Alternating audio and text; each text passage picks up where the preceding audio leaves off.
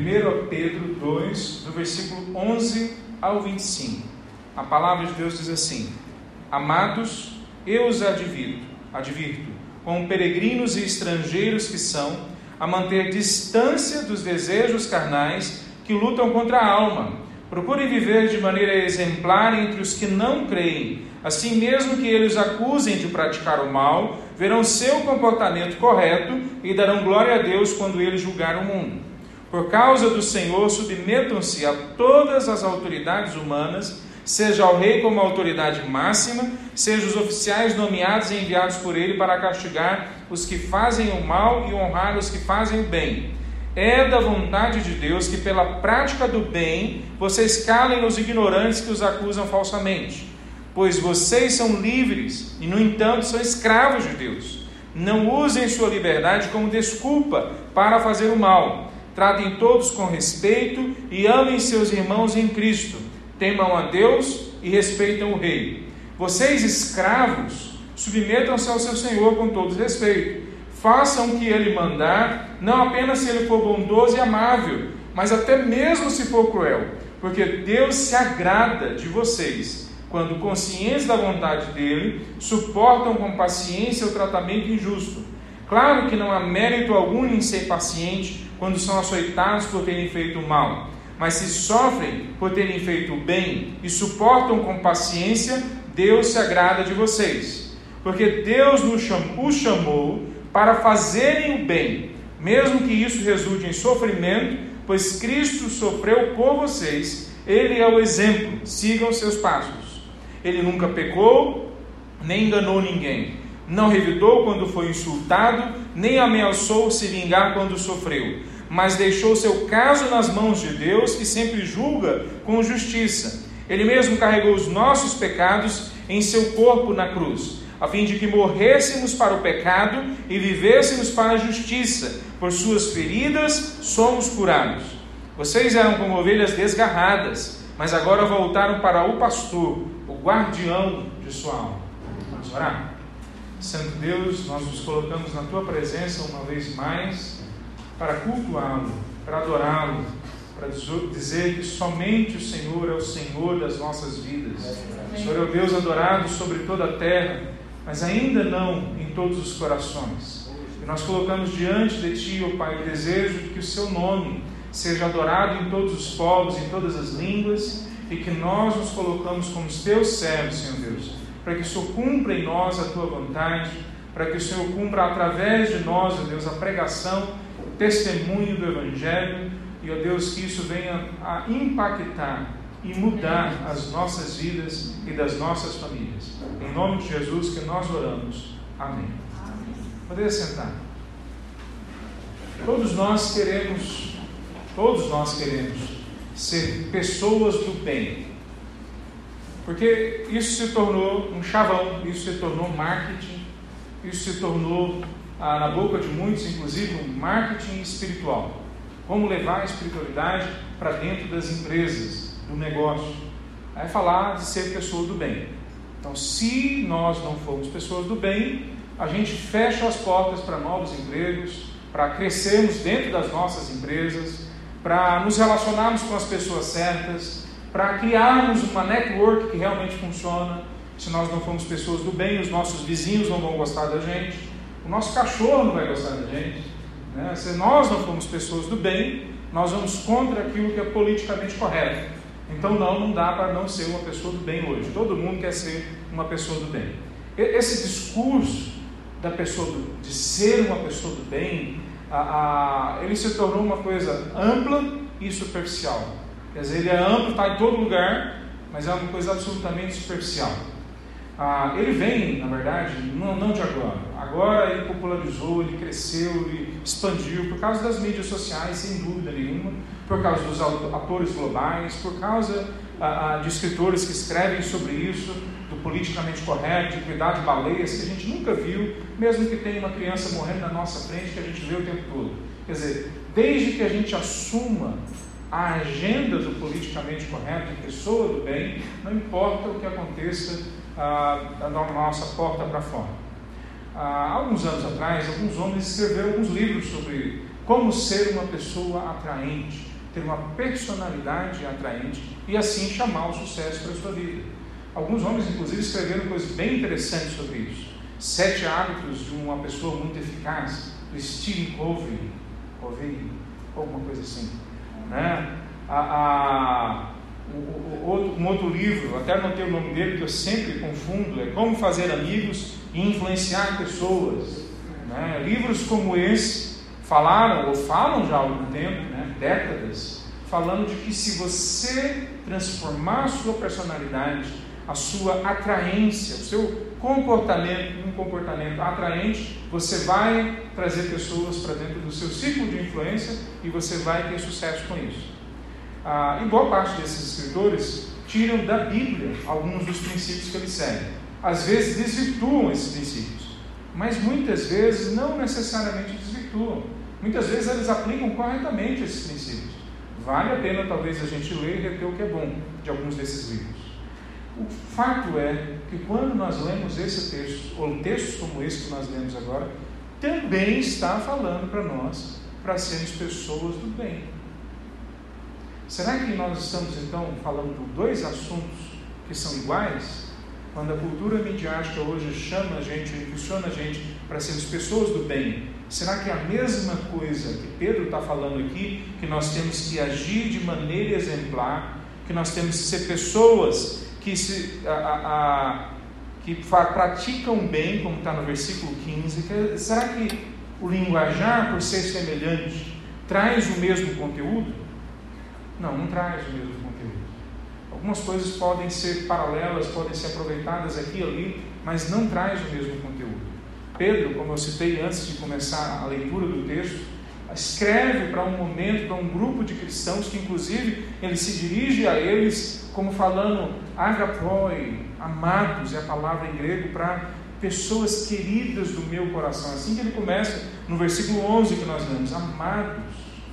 Ele tem um carinho especial por esses irmãos, não só por esses, porque como ele, o jeito que ele escreve é escrevendo para os irmãos em Cristo Jesus.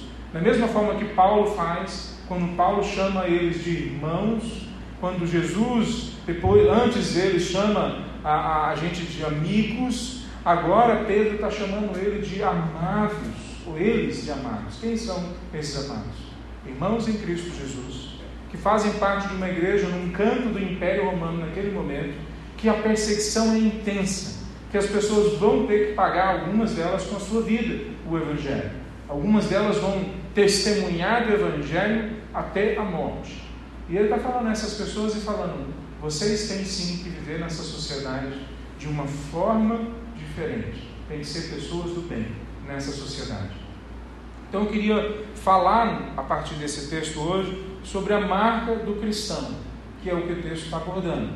Marca do cristão é a obediência, é a submissão, que é o que significa basicamente ser obediente, é nos submetermos aos outros especialmente quando esses outros estão imbuídos de autoridade sobre a nossa vida. A marca do cristão é a obediência, é a submissão. Por causa disso, nós precisamos nos diferenciar na sociedade ao redor de nós por um comportamento correto, que vem de motivações corretas e tem Cristo como modelo. Então, porque a nossa marca como cristão tem que ser a submissão, então a gente tem que ter um comportamento correto, baseado numa motivação correta e que tem Cristo como modelo. O nosso modelo não é o pastor Leandro, o nosso modelo não é o pastor qualquer que seja, o guru, não são grandes escritores, o nosso modelo não é nem mesmo as pessoas mais importantes e interessantes que a gente possa listar. O nosso modelo é Cristo Jesus. E ele tem um comportamento correto, ele tem motivações corretas que esclarecem então para nós a nossa caminhada. Então eu queria conversar sobre isso. Então vejamos algumas verdades que esse texto traz sobre essa afirmação. Primeira, que nós temos que ter então um comportamento correto. Veja, no versículo 21, e eu vou a, a pegar os versículos à medida que eles, não na medida que eles aparecem na sequência, mas na medida de importância deles. Veja no versículo 21 diz assim: Porque Deus nos chamou para fazer o bem, Quer dizer, Deus nos chamou, Ele nos deu uma missão, Ele nos deu uma tarefa para a gente fazer o bem. Então, sim, nós temos que cuidar de baleias. E sim, nós temos que cuidar da criança que está passando fome na nossa frente. Isso não é uma agenda que o mundo tem que colocar para nós. Somos, foi colocada essa agenda para nós por Deus. Foi colocado para nós a agenda, então, que nós somos criados para o bem. E não só para fazer o bem em algum momento, para ganharmos atenção, para nos tornarmos pessoas influentes. O objetivo de Deus nos criar, em parte, foi para fazermos o bem. Quer dizer, Pedro não está falando algo novo. Paulo, em Efésios capítulo 2, no versículo 8, ele diz que nós somos salvos pela graça, através da fé que é Deus que nos dá, e ele faz dessa forma para que ninguém se orgulhe, ninguém diga que foi ele mesmo que construiu isso sozinho, a salvação e a experiência com Deus. É Deus que nos salva pela graça, através da fé. Mas aí ele continua, no versículo 10 ele diz que nós fomos criados para as boas obras. Quer dizer, ele não fala que nós fomos criados para boas coisas que nós vamos aproveitar, que nós somos criados para o sucesso. Ele não fala que nós somos criados para sermos filhos do rei, numa sociedade cheia de miseráveis. Mas fala que nós somos criados para as boas obras, o mesmo tipo de linguajar ou de postura, de princípio que Pedro usa aqui. Então, nós temos que ter um comportamento correto, porque é para isso que Deus nos criou. Quer dizer, Ele nos cria com um propósito. Eu vejo as pessoas falando de propósito muitas vezes, mas quando chega nesse ponto, às vezes as pessoas titubeiam: será que é isso mesmo? Deus nos criou para sermos pessoas certas, pessoas que fazem as coisas corretas. Mais do que isso, ele depois no versículo 13, ou antes, no versículo 13, ele fala que nós temos que sermos corretos porque nós fazemos para o Senhor. Quer dizer, por que, que nós temos que ser corretos?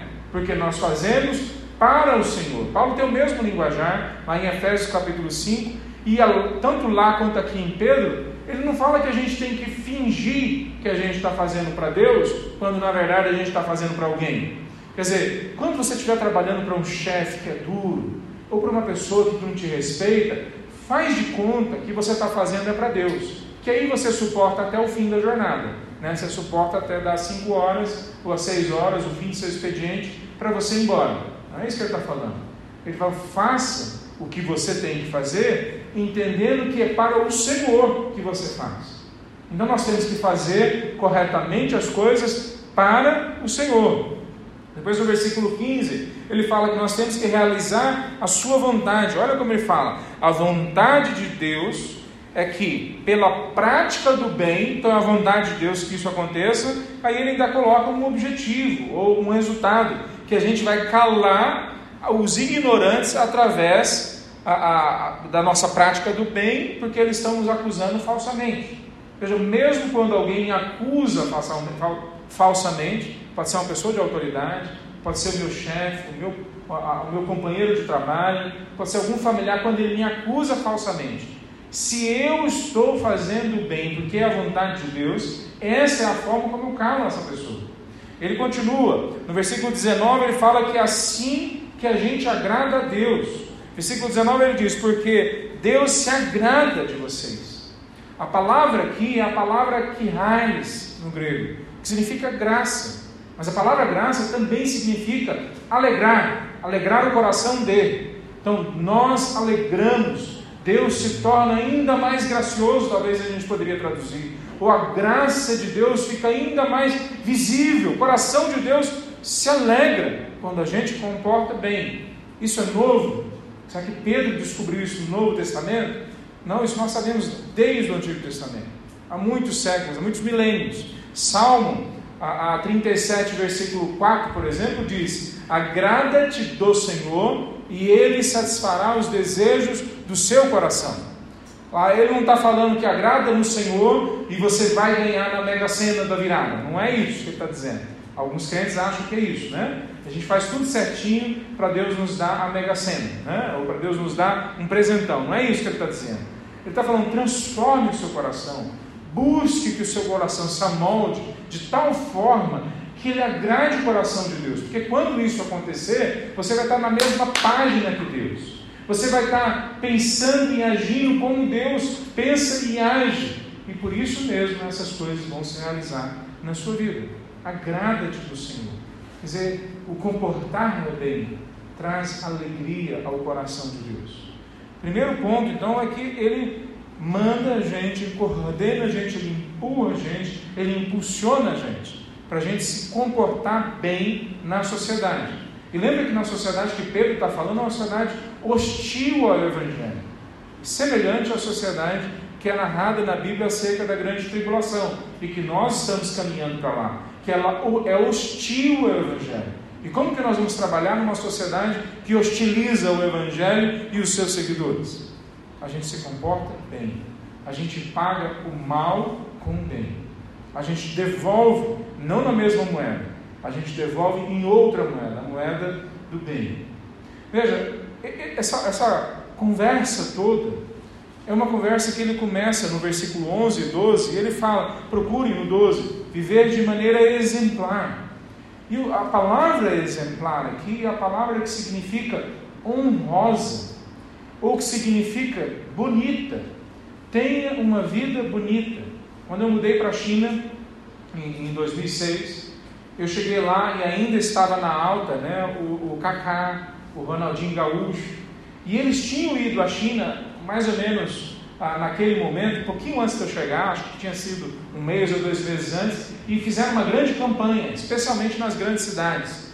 E a campanha era joga bonito. E estava escrito em toda a cidade, uma cidade que quase não tem palavras em inglês, estava escrito em português, joga bonito. Eu falei, eu e falei, gente, que coisa legal, né? Em português, na nossa língua, né? E eu era mais magro, 30 quilos mais magro, né? Ah, e alguns olharam para mim, da, da faculdade que eu estudava, falaram que eu parecia o Kaká. Né? Aí quando eu fui jogar bola, me chamaram para jogar no time deles, porque eu jogo bonito. Eu falei, gente, que coisa, que coisa legal. Né? Eu, lógico que eu usei aquilo para fazer amizades e, e, e entrar em certos círculos. O que o texto está falando no versículo 12 é que a gente deve viver bonito. As pessoas têm que olhar para a nossa vida e achar que o jeito como a gente coordena as nossas tarefas diárias, as nossas relações, o cuidado com os filhos, com a esposa é bonito, é honroso, é agradável aos olhos. Quer dizer, ele não está falando só que a gente tem que seguir um livro de regrinhas. Não é isso que ele está falando. Ele está falando tem que ser belo o jeito que a gente vive. Tem que ser charmoso. Tem que chamar a atenção das pessoas, porque o jeito que a gente vive é, é, é interessante. Quer dizer, se tem pessoas hoje que se levantam para cuidar de baleias, que eu já citei a terceira vez, né? ou para cuidar da floresta, se levantam porque nós não fazemos isso. A nós, aos cristãos, aos filhos de Deus, foi dada a responsabilidade lá no Gênesis, da gente cuidar da natureza. Então é nossa responsabilidade. Olha que bonito que fosse, que seria, se em Goiânia as igrejas, que uma igreja local só que não consegue fazer isso, se juntassem e começassem a cuidar das praças, começassem a cuidar dos ambientes onde tem que ter a preservação das nascentes, Olha como seria bonito para as pessoas se a gente começa a levar, começasse a levar a arte, a bela arte, para as praças da cidade, para os ambientes públicos da cidade. Olha como seria bonito se os pobres da nossa cidade tivessem as igrejas evangélicas como um público que realmente mostra um jeito de viver bonito.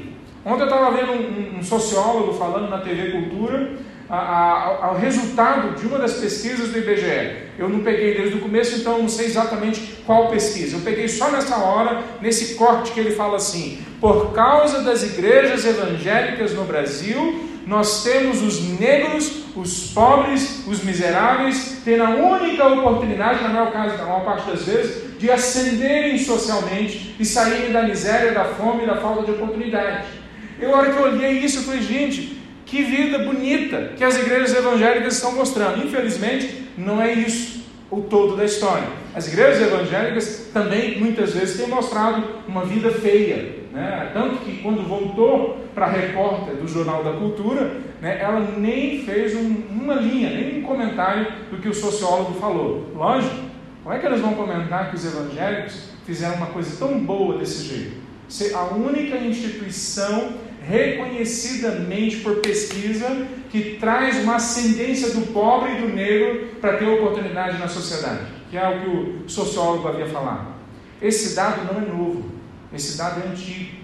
mais de 20 anos atrás, 20 e poucos anos, 25 anos atrás, quando houve uma campanha da paz lá no Rio de Janeiro, coordenada por evangélicos, naquele momento saiu um resultado do IBGE que dizia que dentro das fileiras das igrejas evangélicas é o local onde mais as pessoas estudam, estudam, crescem, conseguem arranjar emprego, abrem empresas, saem da miséria, conseguem novas oportunidades, se tornam pessoas plenas, famílias mais organizadas, porque agora não gastam mais dinheiro com bebida, com droga, com seja lá o que for, elas gastam dinheiro em vivendo a vida de forma bonita. Esse é o Evangelho. Infelizmente, muitas igrejas, muitos de nós, muitas vezes, não vivemos a luz desse Evangelho. Mas é a isso, a essa luz que Pedro está falando. Nós temos que viver bonito, temos que ter uma vida bela, para que as pessoas possam olhar para nós e falar qual é a razão da esperança que há em vós. Que inclusive é esse o versículo que Pedro fala no, no capítulo 3, no versículo 15. Em vez disso, consagre a sua vida a Cristo como Senhor de sua vida, e se alguém lhes perguntar a respeito de sua esperança, estejam sempre preparados para explicá-la. Se alguém perguntar a razão da esperança que há em vós, como dizia a tradução, a, a, a revista atualizada, então vocês falam qual é a razão da esperança. Por que, que vocês vivem essa vida bela? É por causa dessa esperança em Cristo Jesus. Então, por que, que nós vivemos corretamente? Por que, que o texto coloca para a gente, para a gente viver corretamente?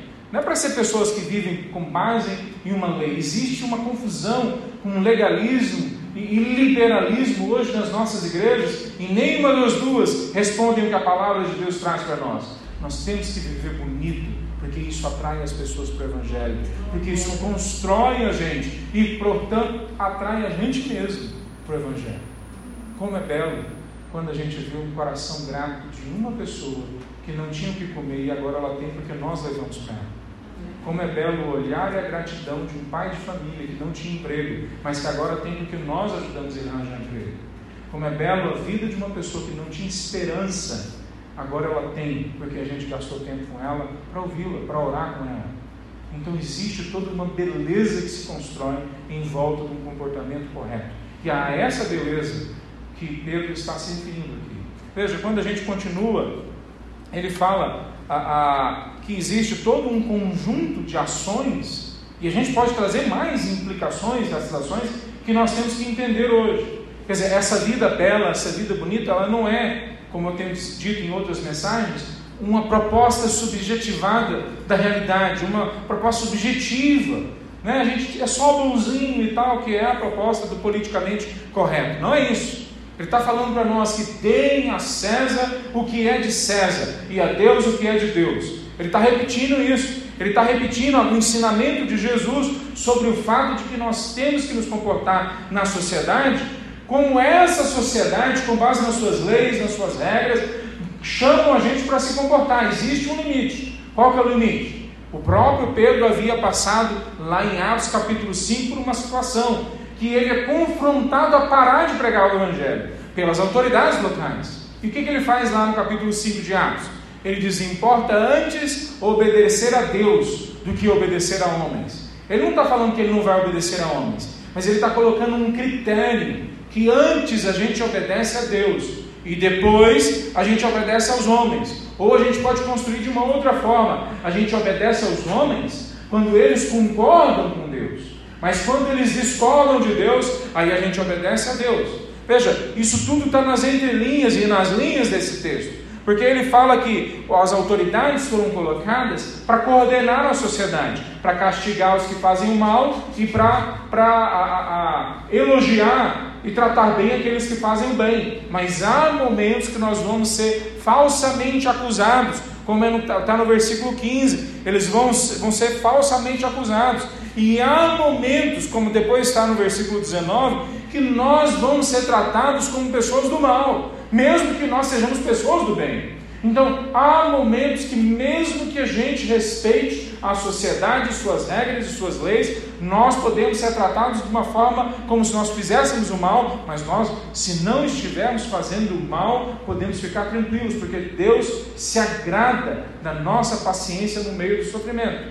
Mas veja, ele fala que há sim a necessidade de nós obedecermos às leis, quando essas leis não se contrapõem à realidade da ação de Deus, da vontade de Deus, da lei de Deus.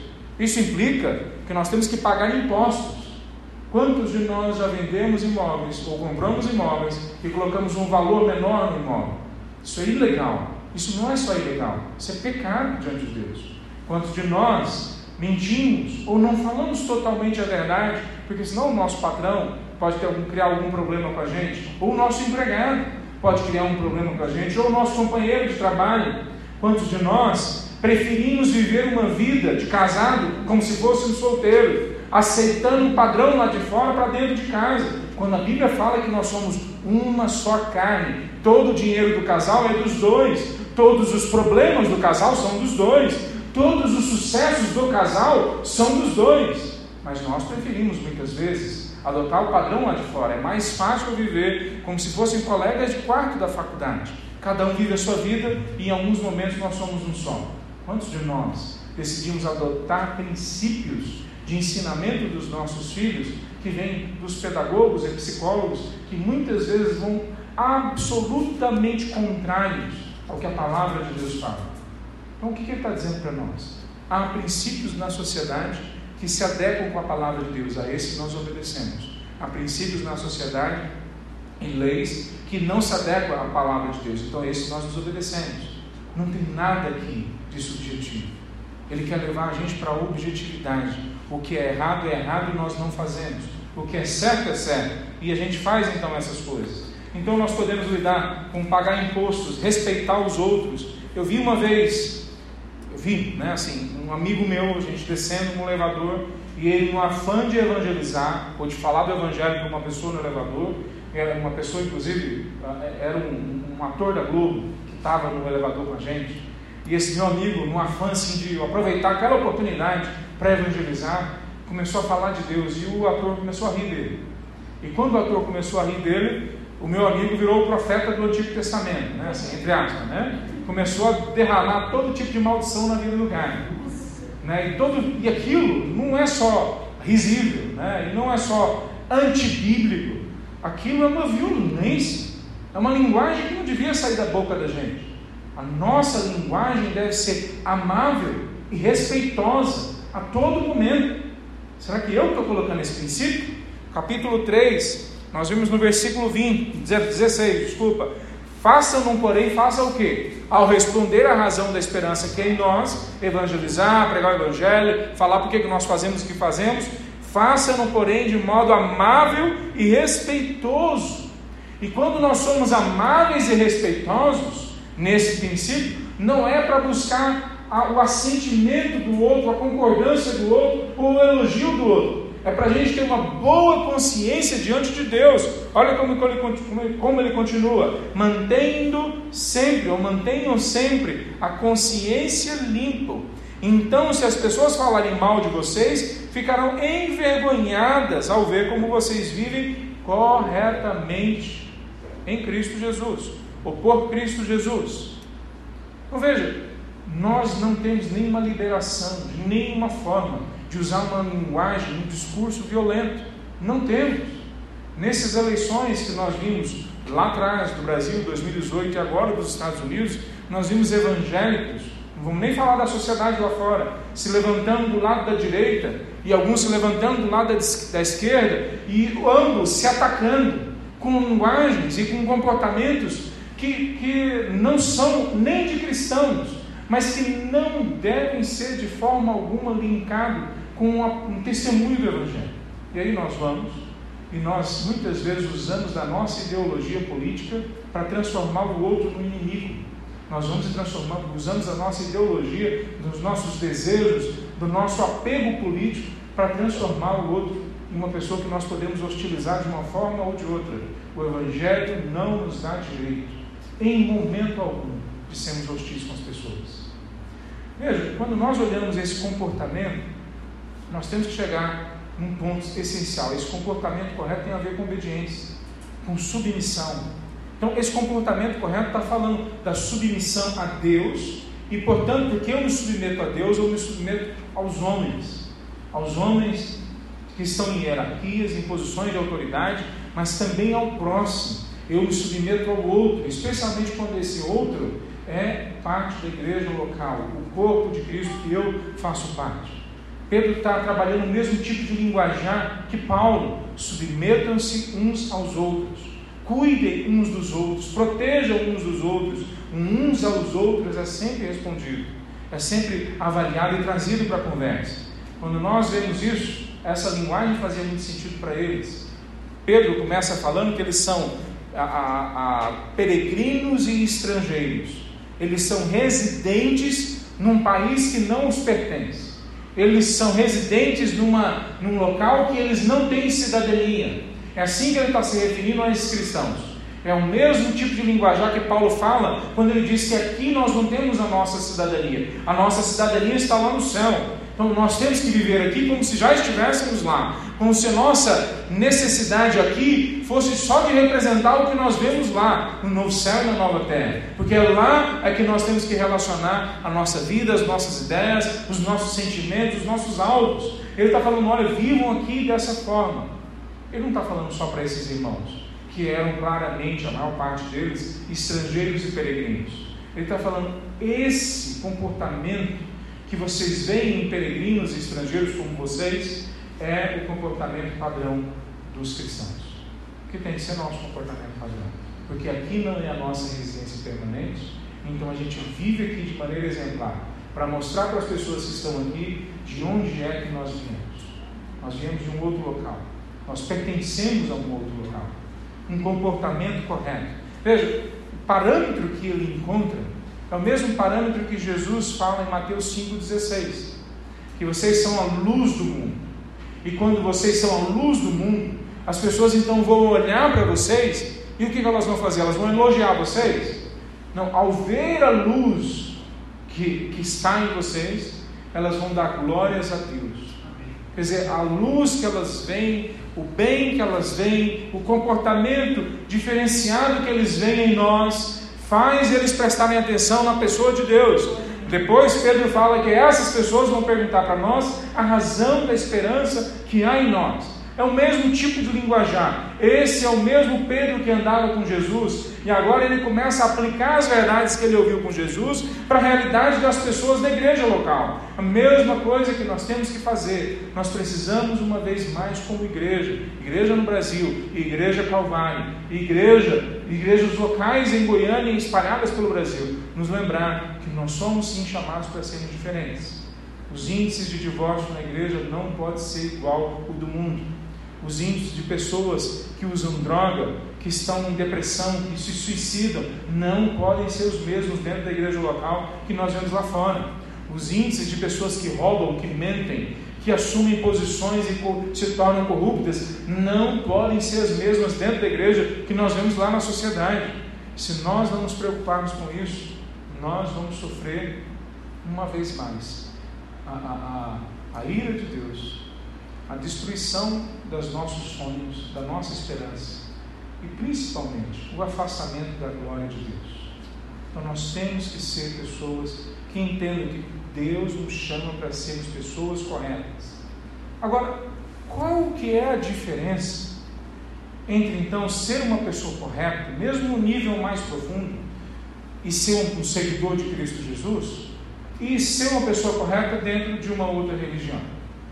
Quer dizer, eu conheci ateus extremamente corretos com a vida. Pessoas boas, pessoas fáceis de se relacionar. Quer dizer, qual que é a diferença em ser uma pessoa correta e cristã e ser uma pessoa correta e budista? Em ser uma pessoa correta e ateu e ser uma pessoa correta cristã, evangélica? Qual que é a diferença? Porque se a gente parar a conversa aqui, fica parecendo que a gente está, de uma forma ou de outra, estabelecendo só um legalismo, um livro de regras, uma forma de viver o Evangelho igualzinho às outras religiões. Mas Pedro fala mais do que isso, assim como Paulo fala também. Não é só viver corretamente, que é essencial e fundamental, mas é viver corretamente com base nas motivações corretas. Nós temos que ter a motivação correta, a força, nós temos que ser energizados para isso, porque senão nós estamos de dentro para fora, através da ação do Espírito, porque senão nós estamos fazendo nada mais, nada menos do que quaisquer outras pessoas de outras religiões. Veja, quando nós olhamos essa motivação correta, ele fala, por exemplo, para a gente fugir dos desejos carnais. A palavra que ele está falando é afastar o máximo possível de desejos carnais. Que desejos carnais são esses? Bom, a palavra aqui não está se referindo necessariamente à carne, como se fizesse uma oposição da carne física com o, o, a alma ou o espírito. Né? Então, o espírito é bom e a carne é ruim. Não é exatamente isso que ele está falando. O que ele está falando é dessas memórias que nós temos da vida antes com Cristo, antes de Cristo, ou da vida que nós temos ou tivemos antes de termos ainda uma santificação, um arrependimento, uma mudança significativa em alguma parte de nossas vidas. Então essa memória, ela vem sim na nossa mente. A gente lembra de que algumas coisas dão prazer para nós, então toda vez que essas coisas chegam até a nossa frente, a gente fica tentado a nos lançar a essas coisas. Mas essa memória também está no corpo.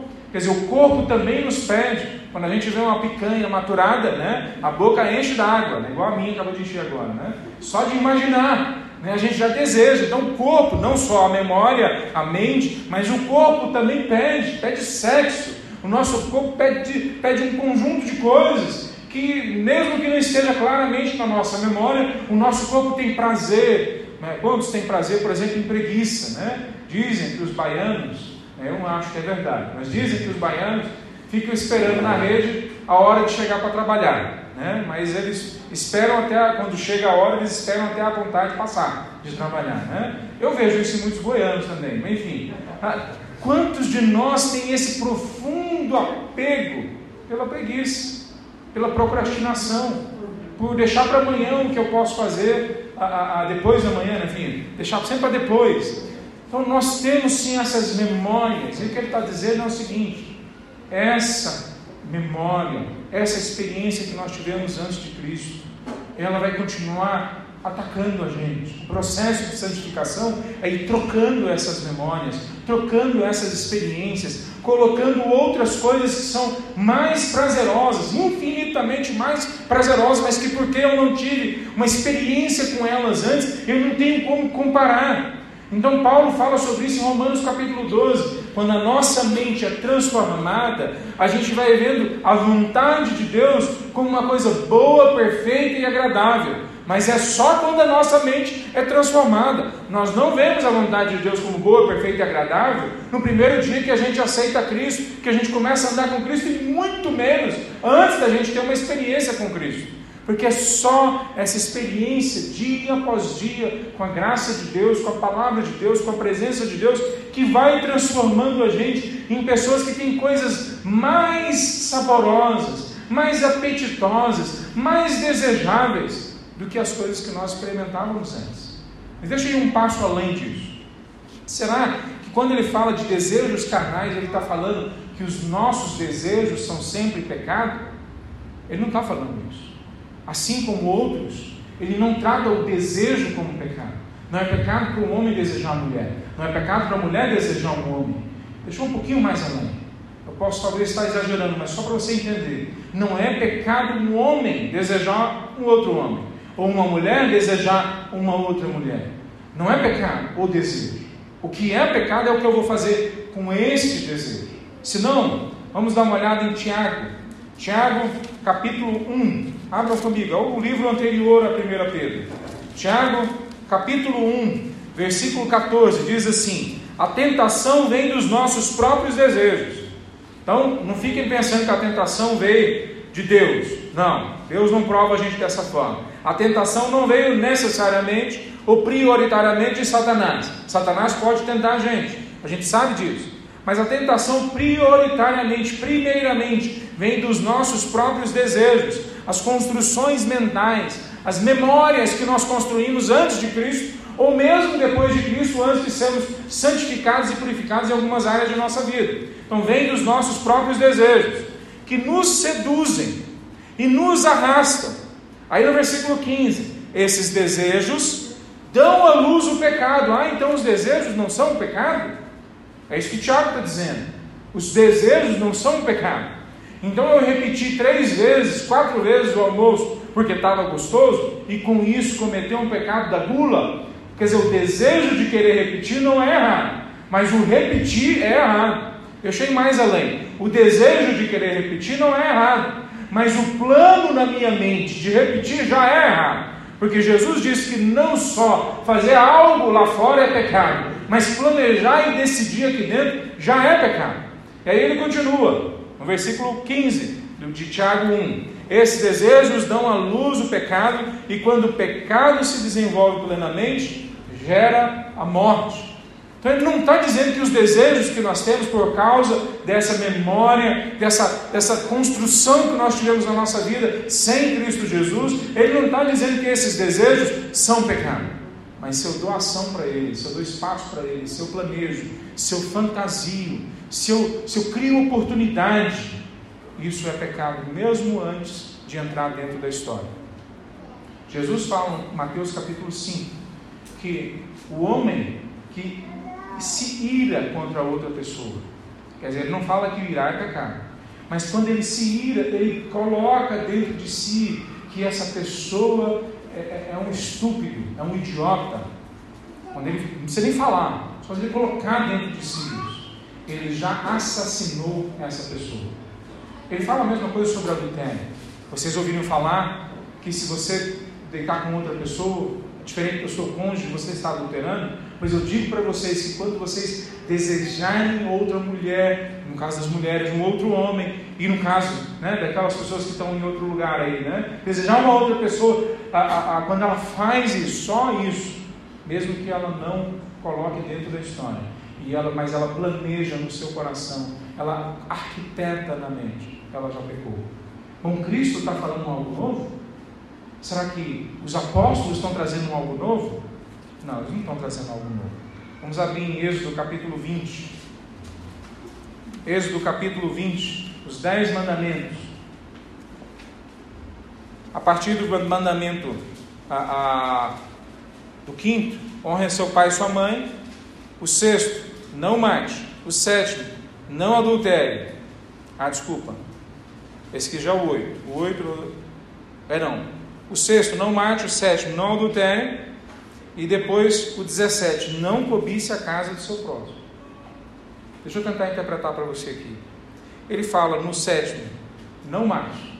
Ele fala no oitavo, não cometa adultério. São coisas que a gente faz lá fora. Mas depois, no décimo mandamento, ele fala não cobice. É alguma coisa que a gente faz lá fora? É uma coisa que a gente faz aqui dentro. E olha como ele continua, no versículo 17 do capítulo 20 de Êxodo. Não cobice a mulher dele, nem os seus servos e servos, nem o seu boi ou jumento, nem qualquer coisa que lhe pertença.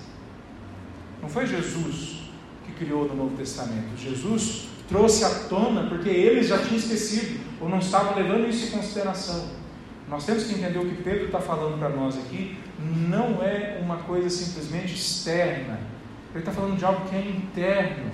Ele está falando de algo que nós temos que prestar atenção nos nossos desejos e no que eles vão produzir. Fujam dos desejos da carne, porque eles vão guerrear contra a alma de vocês. A palavra alma, o que, que, ele está querendo dizer? Será que, de novo, será que ele está fazendo uma oposição entre o corpo físico e esse ambiente imaterial que nós temos, que é a alma e espírito? Não, não é isso que ele está fazendo. Porque não é assim que se constrói no restante. Ele está falando de alma, da mesma forma como Jesus falou da alma. Aquele que a, a, a ganhar a sua vida vai perder a sua alma. Lembra quando Jesus fala um texto sobre isso? Aquele que ganhar vai perder a alma, a vida eterna.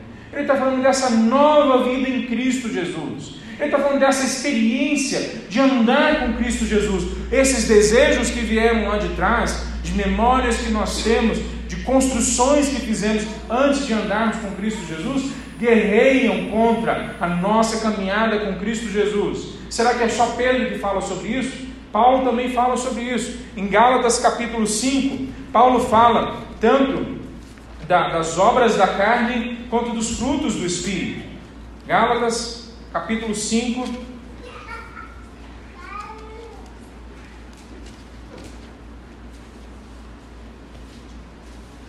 Ele fala no versículo 16: Por isso digo, Deixem que o Espírito guie sua vida, assim não satisfarão os desejos ou anseios de sua natureza humana, da carne. Aqui a mesma palavra carne lá de Pedro, a mesma palavra. E aí ele vai falando um pouco mais abaixo, no versículo 19, quais são é, esses desejos, essas coisas que surgem. Olha só o que são elas imoralidade sexual, impureza, sensualidade, idolatria, feitiçaria, hostilidade, discórdia, ciúmes, acessos de raiva, ambições egoístas. Eu quero mais para mim, eu quero ficar rico, eu quero ganhar mais que o fulano, que o beltrano, que o ciclano. Tudo isso é colocado junto com idolatria e feitiçaria, dissensões, divisões e inveja, bebedeiras, festanças desregradas e outros pecados semelhantes. E ele fala na continuação que o Espírito produz uma outra coisa. O fruto do Espírito, amor, alegria, paz, paciência, amabilidade, bondade, fidelidade, mansidão, domínio próprio. Quer dizer, a mesma tipo de construção que Pedro faz aqui é o que Paulo fez lá. Existem desejos que guerreiam contra a nossa alma, contra a nossa vida, contra a nossa experiência e caminhada com Cristo Jesus. Então, qual que é a motivação que a gente tem que ter? Manter a nossa caminhada com Cristo firme, segura, constante. Se eu não tiver um comportamento bom, eh, isso não vai acontecer. Mas como é que eu faço para ter um comportamento bom? Eu quero manter a minha vida com Cristo Jesus, a minha caminhada com Cristo Jesus plena, caminhando para me tornar cada vez mais semelhante a Cristo Jesus, para ter cada vez mais prazer nas coisas que Deus coloca na minha vida. Aí o meu comportamento vai ser bom. Veja, existe uma motivação que vem antes do comportamento bom. É a motivação de entender a minha caminhada com Cristo Jesus. Qual que é a motivação central que ele coloca? Faça como ao Senhor, que eu já citei. Por que, que eu vou fazer o que eu tenho que fazer? Porque é para Deus. Por que, que eu vou tocar piano? Porque é, para Deus. Por que, que eu vou pregar aqui na frente? Porque é para Deus. Por que, que eu vou sair pela rua tratando as pessoas de forma boa, mesmo quando elas sejam más comigo? Porque é para Deus que eu estou fazendo. Por que, que eu vou ser um marido exemplar mesmo quando a minha esposa não é? Porque é para Deus. Por que, que eu vou ser uma pessoa que luta pelo mais fraco? Porque é para Deus. Por que, que eu vou ser uma pessoa justa, que paga imposto, que não fala mentira? Porque é para Deus. Quer dizer, a motivação que tem que ser criada no meu coração é que é porque é para Deus, então eu faço dessa forma. Existe uma, uma, confusão que a gente faz nesse linguajar, pelo menos dentro da, daqueles que estão muito tempo dentro da igreja. Quer dizer, porque é para Deus eu posso tocar violão de qualquer forma. Porque é para Deus eu posso vir na igreja de qualquer jeito. Porque é para Deus eu, eu posso fazer o que eu quiser no meu emprego. Inclusive posso matar a, a, a, serviço, porque tem um culto que eu tenho que participar naquele dia, uma viagem missionária que eu tenho que fazer naquele dia. É uma concepção errada. A concepção certa é, porque é para Deus, então eu vou viver a vida de forma bonita, para que as pessoas vejam e falem, essa pessoa vale a pena ser ouvida. Ou mesmo quando essa pessoa não chegue a essa conclusão, mesmo quando essas pessoas em volta da gente vendo a nossa vida diante de Deus, não cheguem a essa conclusão, que é o caso no versículo 19, que nós podemos sofrer mesmo quando nós somos bons. Ele colocou para a gente que existe uma outra motivação ainda. No versículo 12, ele termina dizendo: verão o seu comportamento correto, né? assim mesmo quando eles acusem de praticar o mal, verão o seu comportamento correto e darão glória no fim do dia ou no fim do mês, ou quando terminar um período da vida de vocês caminhando juntos? Não, algumas pessoas nunca vão reconhecer isso, até que chegue o dia final. Olha que ele fala: e darão glória a Deus quando Ele julgar o mundo. A expressão aqui é quando houver a visitação de Deus. A expressão clara para a volta de Cristo Jesus no Novo Testamento. Alguns de nós, ou em algumas circunstâncias, nós nunca vamos ser reconhecidos como pessoas do bem. Graças a Deus, pela misericórdia dele, muitas pessoas em alguns momentos vão reconhecer a gente como seguidores de Cristo Jesus, se a gente de fato for, se nós de fato formos seguidores de Cristo Jesus. Mas muitos vão olhar para nós e vão continuar tratando a gente como pessoas más, ignorantes, que não conhecem a verdade, mas no último dia, na vinda de Cristo, todos vão reconhecer que, o que aqueles que pertencem a Deus fizeram o que era correto, tomaram a decisão de andar com Cristo Jesus. Qual que é a grande motivação para a gente entender que nós temos que fazer as coisas corretas? É nos entendermos como sendo dele. Deus conhece os que são seus.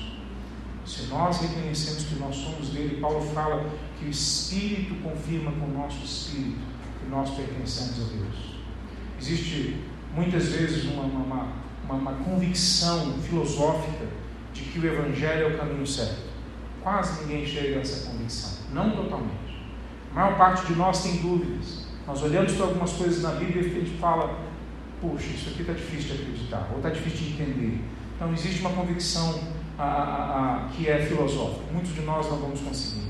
Existe uma convicção que tem a ver com, com a, experiência do dia a dia, comportamental. E muitos de nós, a maioria talvez, não vai chegar a uma conclusão que pertence a Cristo Jesus por causa dessa convicção. Porque a gente vê os nossos pecados. Nós vemos como nós somos falhos. E quanto mais a gente luta, parece que tem mais coisas para lutar. E quando a gente vence mais, parece que o negócio é mais difícil no próximo passo. Mas tem uma convicção, que é essa convicção psicológica, moral, essa, essa convicção de que o nosso preço foi pago. Talvez a gente possa falar de uma convicção relacional, de que Deus nos chama de filhos, de que Deus nos ama apesar do que nós somos, de que Ele nos ama porque Ele pagou o nosso pecado na cruz é essa convicção, é essa motivação que Pedro está falando. É a mesma que Paulo fala em Filipenses capítulo 2. Se há alguma motivação em Cristo Jesus, então tenha de vós o mesmo comportamento que ele teve. O comportamento correto tem que ter a motivação correta. Se nós não trabalharmos bem isso, meus irmãos, nós nos tornamos legalistas ou nos tornamos liberais. Se nós não tivermos as motivações corretas para vivermos o Evangelho, ou nós nos tornamos fariseus, ou nós nos tornamos pessoas liberais que não acreditam que o Evangelho é para ser vivido como a Bíblia está falando. A única forma da gente fugir desses dois extremos é a gente entender que a motivação correta é Cristo Jesus nos acolhendo como irmãos dele, como filhos do Eterno, como pessoas que foram salvas e regeneradas e limpas pelo sangue de Cristo Jesus. Essa é a motivação que Pedro está se, se referindo aqui. Terceiro lugar, meus irmãos, se nós temos que, por causa da nossa marca, que é a submissão a Deus, e portanto a tudo mais e a todas as outras pessoas que Deus coloca para a gente nos submeter, então nós temos que criar um parâmetro que nos diferencie da sociedade, no comportamento correto, nas motivações corretas e, finalmente, como Cristo como modelo. Veja qual o modelo que ele apresenta? Eu acho interessante que às vezes a gente lê a Bíblia como se a Bíblia fosse um livro para a gente só tentar tirar algumas, algumas coisas interessantes daqui e dali, mas a gente não lê a Bíblia como um livro, um livro de verdade, que traz verbos, substantivos, adjetivos, frases, que tem narrativa, que tem poema, que tem a história, que tem regras. A gente lê o texto como se quase fosse um, uma caixinha de surpresa. O que será que vai sair agora? Nós temos no meio desse texto, de novo, uma canção, uma música, uma música que a igreja cantava no primeiro século. Ela começa no versículo 22. Eu não sei qual que é a, a, a melodia da música, eu sei só a letra.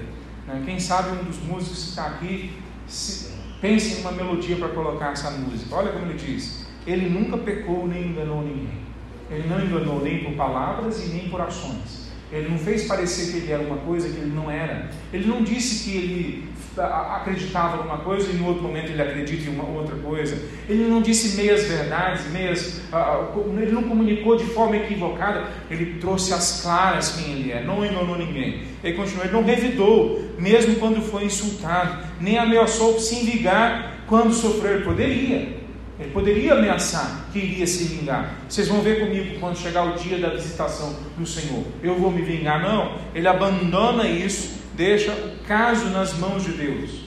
Tudo aquilo que nós fomos apresentar no livro de Salmos, 150 salmos, pelo menos a metade deles, são salmistas chegando diante do trono de Deus, o juiz de toda a terra, e apresentando o caso deles. A nós foi ensinado como fazemos quando alguém nos persegue, quando alguém nos trata mal, quando a história não respeita as nossas dores, a nós foi ensinado há séculos, há milênios atrás. Como que a gente faz?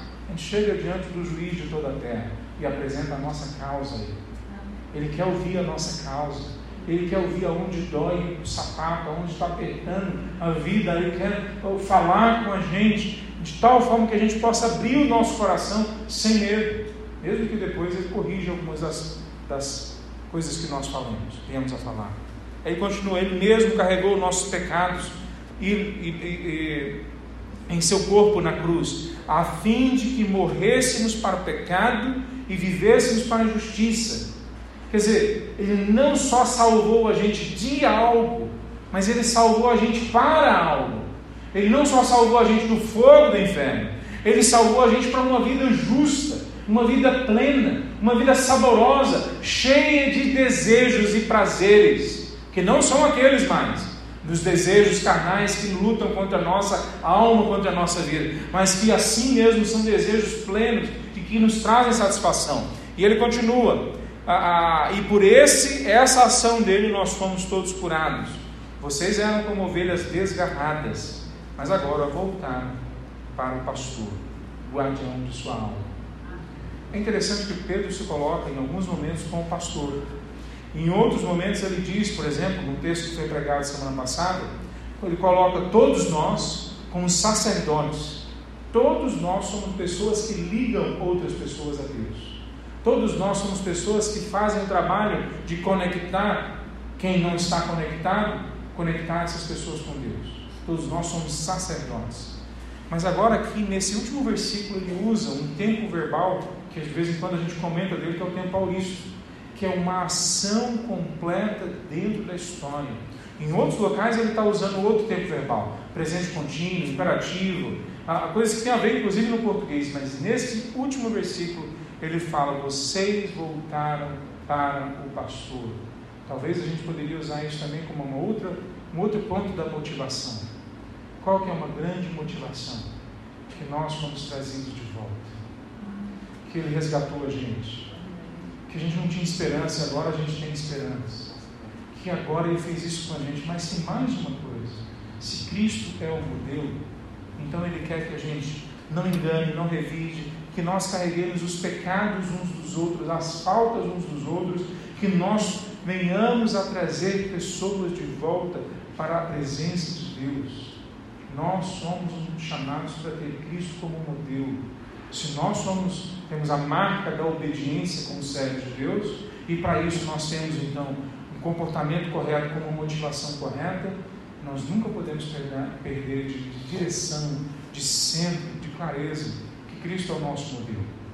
Não o Cristo da esquerda, não o Cristo da direita, não o Cristo dos que se preocupam com os pobres ou dos que se preocupam com o sucesso financeiro não quaisquer outro Cristo que são apresentados aí. O Cristo da, da, da Sagrada Escritura, o Jesus de Nazaré, essa pessoa concreta que é apresentada por nós, pelos apóstolos, pela igreja do primeiro século, que nós vemos ele de forma concreta, tratando com pessoas de forma individual e plena com cada uma delas. Que ele não, não simplifica a vida como se ela fosse uma coisa superficial, mas ele também não dificulta a vida de forma que só os letrados e mais importantes consigam chegar até ele. Esse Cristo é o nosso modelo, para que a gente também se comporte assim com as pessoas que estão à nossa frente. Veja, o Evangelho apresentado por Pedro e pela igreja, ele apresenta para nós que só existe uma forma da gente vencer o mal, e é pelo bem. A mesma coisa que Paulo apresentou em Romanos 12, versículo 21 vença o mal pelo bem. Não existe outra forma. Quer dizer, agora, qual bem que é esse? O bem que ele apresenta para nós é a pessoa de Cristo Jesus e que ela modela para a gente como bem. Não é qualquer bem. Quer dizer, é o bem que Cristo Jesus modelou para nós, para a gente assumir na nossa vida. Então, vençamos o mal pelo bem, que foi modelado, exemplificado na vida de Cristo Jesus e que hoje pode ser aplicado e energizado dentro dos nossos corações pelo poder do Espírito Santo de Deus. há um sofrimento que vai vir sobre nós. Alguns de nós talvez já estejamos nele. eu conheço irmãos nossos que estão no meio desse sofrimento hoje, que estão presos ou sendo perseguidos pela polícia, que estão com doenças incuráveis e que não veem a hora de chegar ao fim da doença. E muitas vezes o fim da doença é a morte, sim. E que para esses talvez eles já entendam com mais clareza que para mim viver é Cristo e o morrer é lucro, porque uma hora o sofrimento vai encerrar. Mas no meio desse sofrimento que pode já estar ou que pode vir a chegar na nossa vida, a gente tem que lembrar que existe a esperança de vivermos na presença de Cristo, um comportamento correto, com motivações corretas, porque nós temos um Cristo como modelo para nós, que essa pessoa que vem morar, fazer morada dentro dos nossos corações. Queria convidar você uma vez mais para ficar em pé. Nós vamos orar, colocar diante de Deus.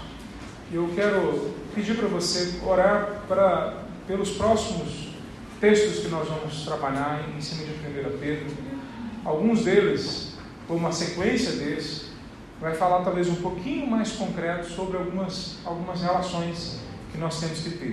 Marido e mulher, a, a, nós vamos citar um pouco mais depois a relação entre a, funcionário e patrão, alguma relação de como nós temos que lidar com autoridades ou como nós temos que lidar com a liderança da igreja e algumas dessas coisas são fundamentais que a gente vem entender. Nós estamos começando o ano, então é o momento da gente calar a alma, quietar o coração e prestar atenção naquilo que Deus tem para nós como igreja, para aquilo que Deus tem para nós como pessoas que querem seguir. Vamos orar? Santo Deus, nós nos colocamos diante de Ti e nós clamamos, Senhor Deus, que o Senhor venha preparar a nossa vida para que nós tenhamos um comportamento correto na sociedade que diferencia as nossas vidas da vida daqueles que não te conhecem ainda. Senhor Deus, que o Senhor possa trazer à nossa mente aqueles locais onde na nossa vida precisa haver transformação, mudança. Que o Senhor possa, Deus, trazer as motivações corretas para isso, que são apresentadas na tua palavra, Pai. Que o Senhor possa trazer Cristo como modelo e aplicar isso às nossas almas, ó Deus, através da ação do teu Espírito Santo, Deus. Senhor, derrame sobre nós o teu poder, oh Pai, que nós possamos esse ano experimentar o Evangelho na sua plenitude. Que o Senhor possa tratar com a gente, ó Pai, no meio dessa dificuldade que nós estamos da pandemia e de quaisquer outras que possam aparecer, que nós possamos nos lembrar, ó Pai, através da ação do Teu Espírito, que nós não somos a, a, residentes permanentes aqui, que nós somos estrangeiros, nós somos temporários nesse momento da história o Senhor possa conduzir as nossas vidas em vitória em Cristo Jesus. Amém. Em nome de Jesus que nós oramos. Amém. Amém. Amém.